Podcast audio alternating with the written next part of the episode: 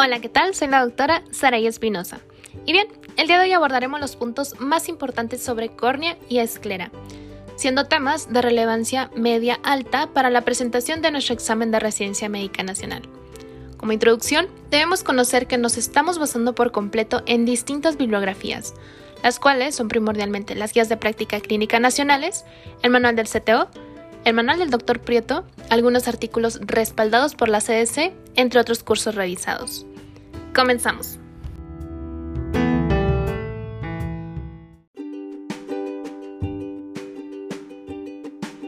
Úlceras corneales y queratitis. Las queratitis constituyen una serie de cuadros de muy variada etiología, morfología, extensión y gravedad.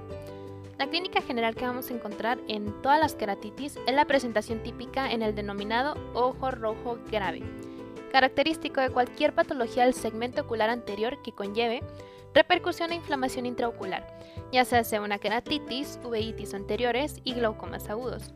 Lógicamente hay que pensar que cuanto más grave sea el proceso, mayor será la sintomatología y los signos clínicos. ¿Qué triada típica vamos a encontrar aquí?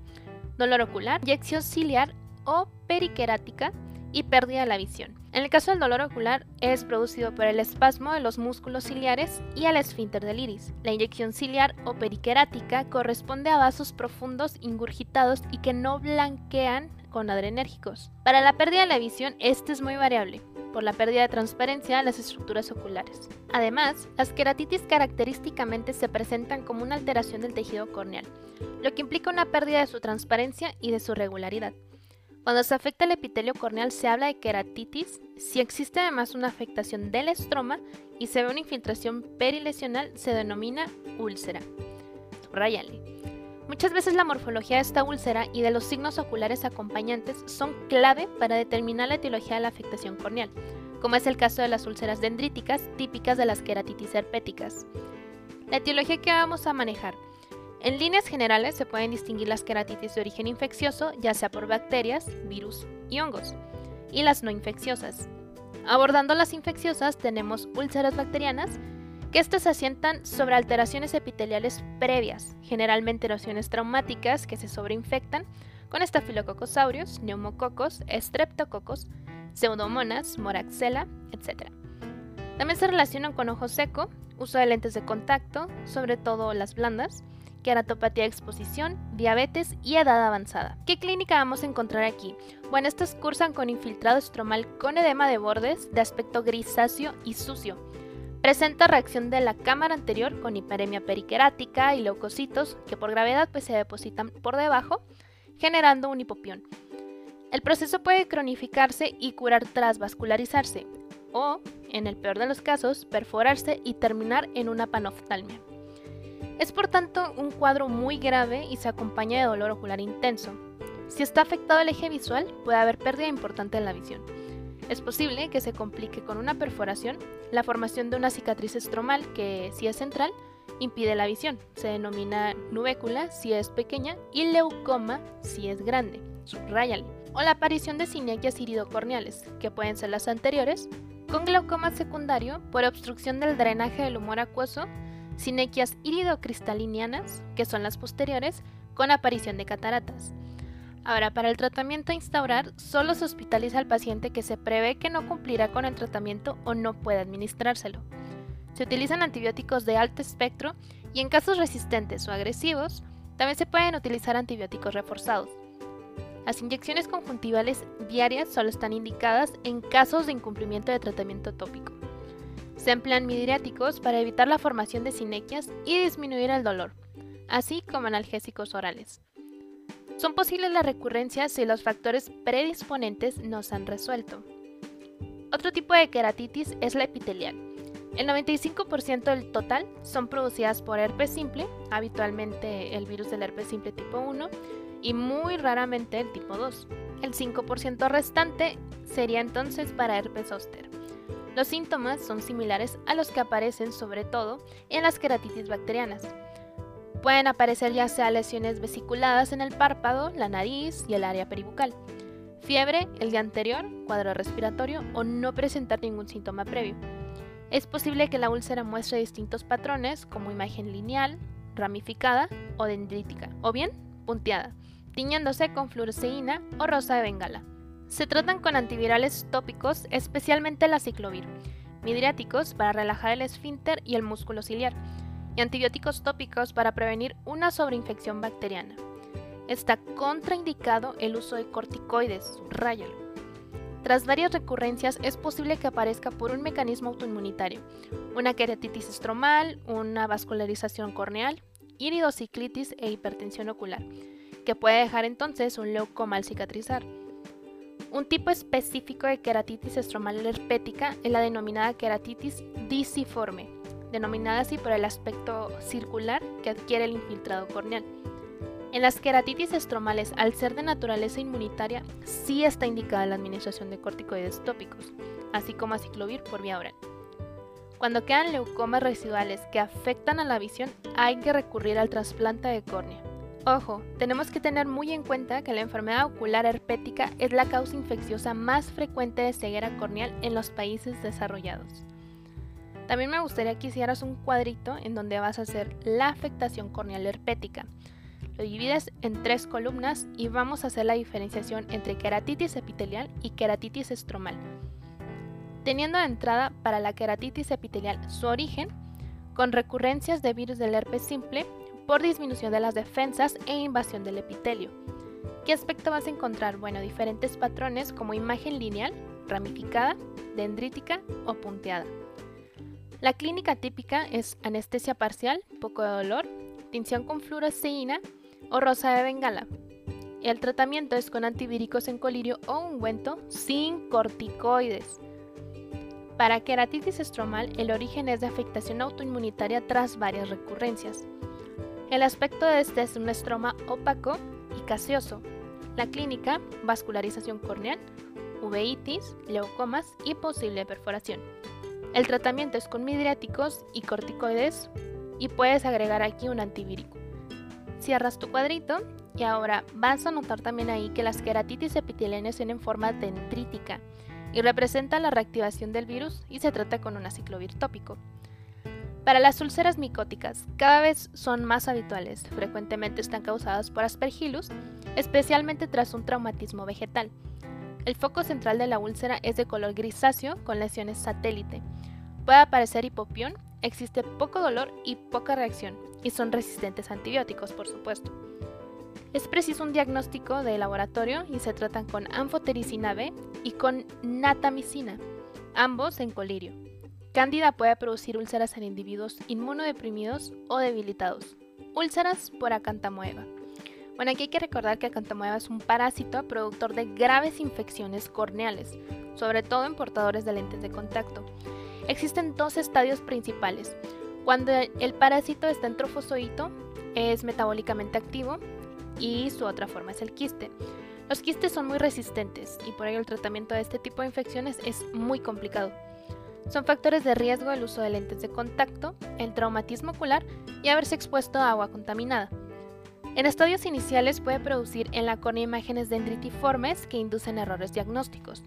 La clínica típica es dolor intenso por afectación de los nervios corneales, ya sea una perineuritis, acompañado de hiperemia no tan intensa.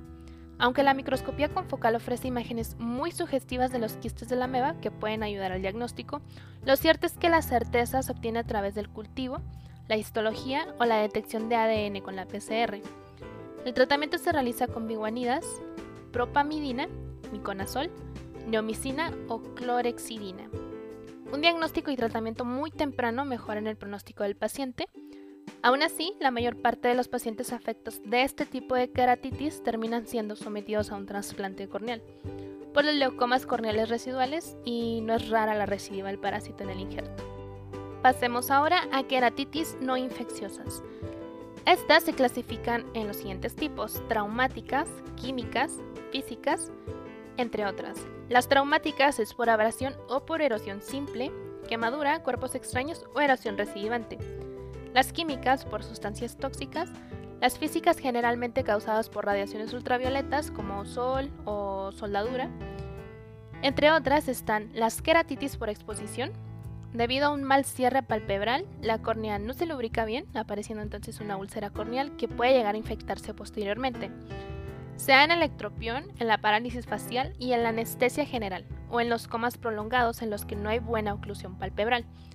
El tratamiento es el de la causa y mientras tanto se hará un manejo sintomático con lágrimas artificiales, pomadas lubricantes y oclusión. Por eso es bien importante que sus pacientes de terapia intensiva los mantengan siempre con lágrimas artificiales y pomadas lubricantes. Otro tipo de queratitis es dado por las úlceras neuroparalíticas y se producen en córneas anestesiadas tras lesión del trigémino. Son debidas a una alteración en el trofismo del epitelio por la desaferenciación sensitiva. Aparece aquí una necrosis tisular con formación de úlcera por denervación y se da tras herpes zóster, sección quirúrgica del trigémino, radioterapia de cabeza y cuello y en sífilis. Tienen muy mal pronóstico. Para las distrofias corneales, aquí puede existir, por ejemplo, las distrofias familiares, que son anomalías bilaterales, hereditarias, progresivas, generalmente no dolorosas, que ocurren sin enfermedad sistémica acompañante. Lo que pasa aquí es que la córnea se degenera y se opacifica, entonces provoca una disminución de la agudeza visual. Pueden ser ya sea epiteliales, estromales o endoteliales, en función de la capa interesada. Su único tratamiento suele ser la queratoplastía cuando afectan de forma importante a la agudeza visual. Otra sería la queratopatía en banda. Se desarrolla una opacidad corneal que se inicia en el limbo y progresa centralmente hasta formar una banda horizontal blanco-grisácea situada en la hendidura palpebral. Esto por depósito de cristales de hidroxiapatita en la membrana de Bowman y en las capas superficiales del estroma. Entonces, aquí lo que aparece es en la hipercalcemia, en la exposición a algunos tóxicos y en la uveitis anterior crónica, especialmente en la asociada al síndrome de Still, acompañada a cataratas y a glaucoma. Es prácticamente asintomática, pudiendo provocar irritación ocular. Se trata mediante láser excimer o EDTA tópico tras desepitelización corneal gerontoxón o arco senil. Es un depósito de grasa concéntrico a la córnea en la zona periférica, pero sin llegar al limbo. Si aparecen jóvenes, se suele asociar a hipercolesterolemia, pero es más típico, claro, en individuos mayores. No tiene relación con patología sistémica, carece de tratamiento, pero no evoluciona. Hablando ahora sobre el queratocono, es el adelgazamiento de la parte central de la córnea con abombamiento de la zona adyacente alguna vez asociado a patología del tejido conjuntivo como Marfan, Ehlers-Danlos, neurofibromatosis o dermatitis atópica. Comienza con astigmatismo irregular, fuerte y progresivo, porque la forma de la córnea pues va cambiando lentamente, haciéndose cada vez más prominente. A veces hay episodios agudos con edema corneal, dolor y pérdida brusca de visión. El diagnóstico lo vamos a confirmar con una topografía corneal y en la zona paracentral inferior vamos a ver que aparece una zona de estigmatismo elevado que corresponde con la zona bombada de la córnea. Clásicamente se ha tratado con lentes de contacto rígidas, muy especiales, siendo necesario al final el trasplante de córnea en los casos más graves. Actualmente ya existen otras alternativas terapéuticas, como el implante de anillos intraestromales para devolver a la córnea su forma original, la administración de vitamina B2, que es la riboflavina, seguida de aplicación de radiación ultravioleta con crosslinking, ofrece resultados prometedores. Se cree que actúa generando nuevos puentes moleculares en las moléculas de colágeno y detiene la evolución de la ectasia. Pasemos ahora a patología escleral. En la esclera vamos a distinguir las siguientes patologías. Epiescleritis, como una inflamación de la epiesclera entre la inserción de los rectos y el limbo. A menudo se puede encontrar bilateral. Se da con mayor frecuencia a mujeres entre 30 y 40 años. La gran mayoría de los casos sin otra afectación autoinmunitaria sistémica. Son de comienzo muy agudo, con enrojecimiento que afecta un cuadrante del ojo de forma difusa, o bien aparece una elevación hiperémica redondeada y circunscrita, que se diría la forma nodular. La instilación de una gota de adrenalina blanquea la hiperemia de la epiescleritis. Remite espontáneamente pero suele recidivar. Puede dejar como secuela una cicatriz pigmentada en la conjuntiva adherida. Mejora habitualmente con aines tópicos u orales. Escleritis.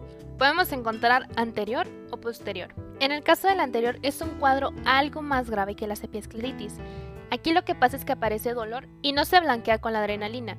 Tiene mayor tendencia a la recidiva y suele ser bilateral. Es mucho más frecuente en mujeres entre 40 y 60 años.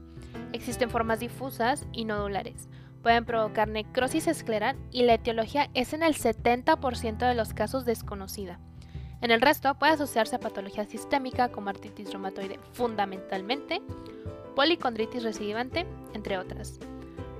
Para la posterior generalmente está asociada a artritis reumatoide o bien una vasculitis sistémica, ya sea Wegener, lupus eritematoso sistémico, una poliarteritis nodosa.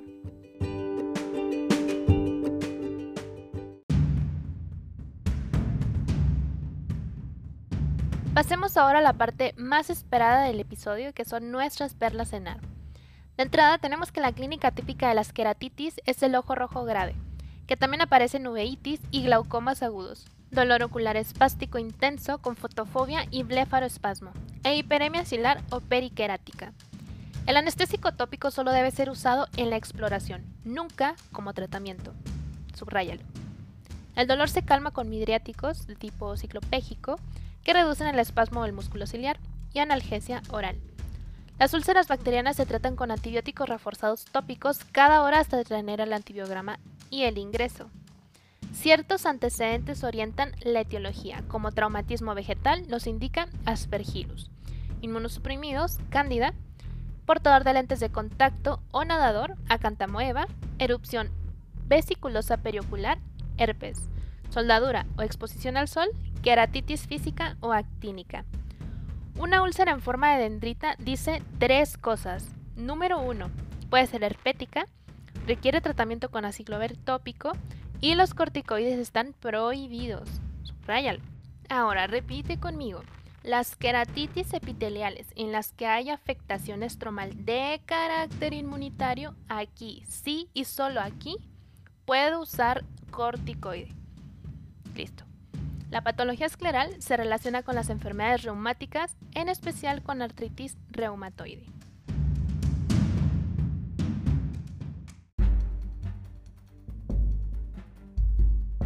Pasamos a nuestra sección Flash Cardenal.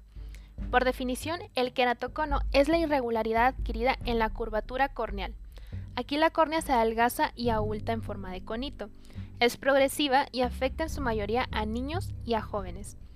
Produce un error de refracción de miopía generalmente combinado con astigmatismo. Puede ser ya sea iatrogénico, posterior a cirugía con láser, LASIK y se conoce como queratectasia.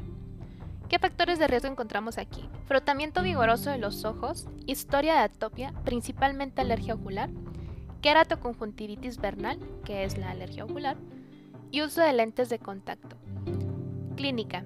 Vamos a tener un paciente que nos refiere disminución de la agudeza visual, múltiples intentos fallidos de corrección de la metropía con lentes, progresión de error refractivo y diplopía monocular. Para el diagnóstico, nuestro gol estándar de primera elección es la topografía de elevación, espesor y volumen corneal. Se evidencia elevación de la superficie corneal y adelgazamiento corneal. Biomicroscopía. Aquí vamos a encontrar estrías de Vogt, anillo de Fleischer, signo de Risuti y nervios corneales prominentes en queratoconos más avanzados. ¿Qué criterios de sospecha vamos a tener? Bueno, que nuestro paciente tenga una refracción que suele cursar con miopía alta y astigmatismo irregular. Valores queratométricos mayores a 47 dioptrías, paquimetría ultrasónica menor a 500 micras. Siempre debemos realizar topografía de elevación, espesor y volumen corneal para establecer nuestro diagnóstico definitivo y estratificación de la enfermedad. Subráyalo. Tratamiento. El inicial, teniendo una forma de leve a moderada, gafas aéreas, si no mejora, cambiar a gas. Segunda línea, antes de trasplante corneal. Aquí se puede utilizar implantes de anillos corneales. Tercera línea, ya una forma severa y que no responde a las anteriores, ya es el trasplante corneal. El tratamiento para detener la progresión del queratocono es el entrecruzamiento fotoquímico con riboflavina y luz ultravioleta A en el colágeno corneal. Nuestros criterios de referencia sería enviar oftalmología a nuestros pacientes con historia de múltiples intentos fallidos de corrección visual con gafas, disminución de la agudeza visual que no se corrige con lentes, pacientes con diagnóstico de queratocono para seguimiento o intolerancia de la lente de contacto.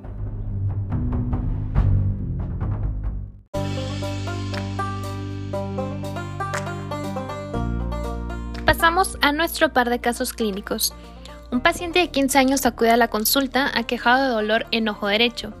En inspección se detecta la existencia de blefaroespasmo en ojo derecho. ¿Cuál de las que a continuación vamos a relacionar será la probablemente enfermedad que padece? Número 1, enfermedad de Graves-Basedow. Número 2, neuropatía óptica derecha. Número 3, queratitis. O número 4, blefaritis.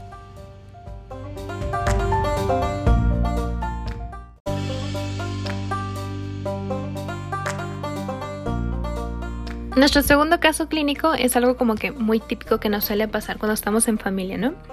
En una reunión familiar nos muestran un estudio de topografía corneal que reporta anillos alongados.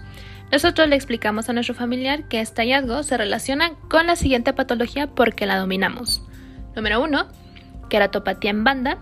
Número 2, astigmatismo. Número 3, mayor predisposición a úlceras corneales. O número 4, queratocono. La respuesta correcta es exactamente queratocono, porque sí estudiamos mucho sobre córnea y esclera.